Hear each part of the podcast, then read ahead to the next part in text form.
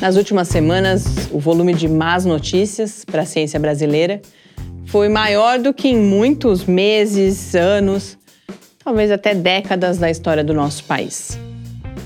Entre essas notícias, uma se destaca, porque atinge fatalmente a própria estrutura que sustenta a prática científica em todas as áreas do conhecimento. É o anúncio da iminente falência do CNPq o Conselho Nacional de Desenvolvimento Científico e Tecnológico. Esse é o assunto da volta angustiada de Mediciência, em que eu, Marina Petzo, proponho a reflexão sobre as causas e as consequências da crise no CNPq. Mediciência. Resumo semanal comentado das principais notícias sobre ciência e tecnologia do Brasil e do mundo.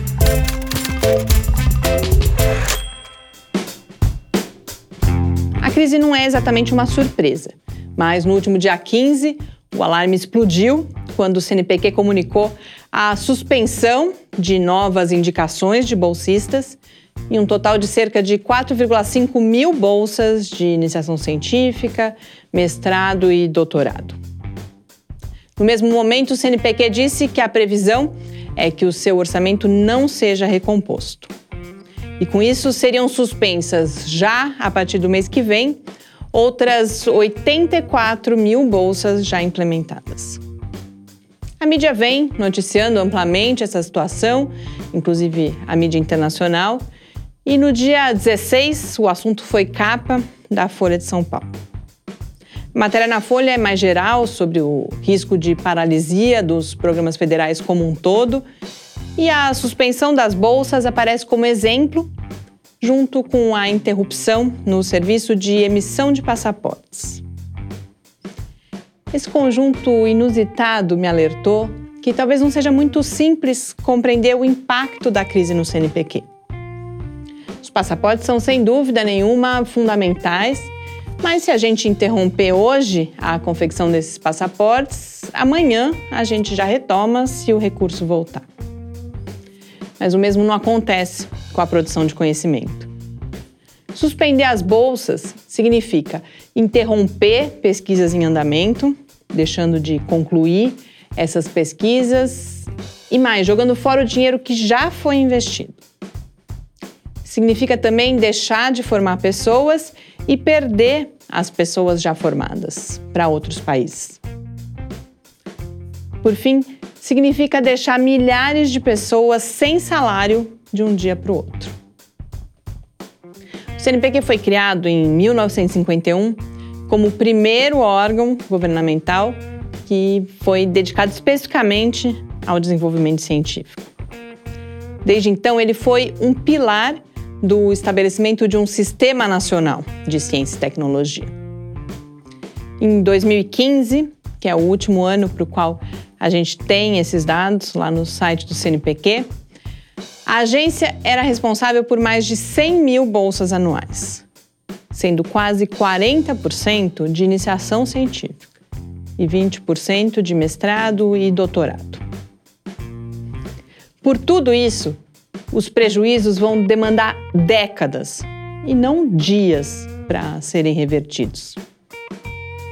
Um outro aspecto da cobertura que chama atenção é a associação imediata, a falta de dinheiro e, a partir daí, a urgência da reforma da Previdência e do enxugamento do funcionalismo público. Eu não vou debater essas diferentes alternativas, mas eu tenho clareza que é fundamental a gente compreender justamente que existem alternativas, que são escolhas que são feitas e que, portanto, a gente não está falando de caminhos exclusivos e inexoráveis. Discussões orçamentárias, decisões orçamentárias vão muito além do volume de recursos que existe. Elas são tomadas a partir de visões de mundo e projetos de país que informam essas escolhas que são feitas. A equação não é tão simplória ou transparente como gostaria de fazer crer o presidente da República, que diz que não está sendo malvado, só não tem dinheiro. É fundamental que a população saiba do que está abrindo mão se não defender o CNPq e a pesquisa brasileira. Mas para isso é necessário, como eu já falei algumas vezes aqui, que a gente vá além das palavras de ordem, das súplicas por votos de confiança e reiterações do valor da ciência. É preciso contar, explicar, debater. As pessoas têm o direito de querer defender o CNPq, não a obrigação. Elas precisam conhecer e mais do que isso, elas precisam ter chances de participar de alguma forma da ciência. Para que o povo, junto com a comunidade acadêmica e científica, não se cale, como previu Ricardo Galvão em sua volta à USP depois de ser exonerado do INPE. Apesar dos pesares, é bom estar de volta. Até a semana que vem.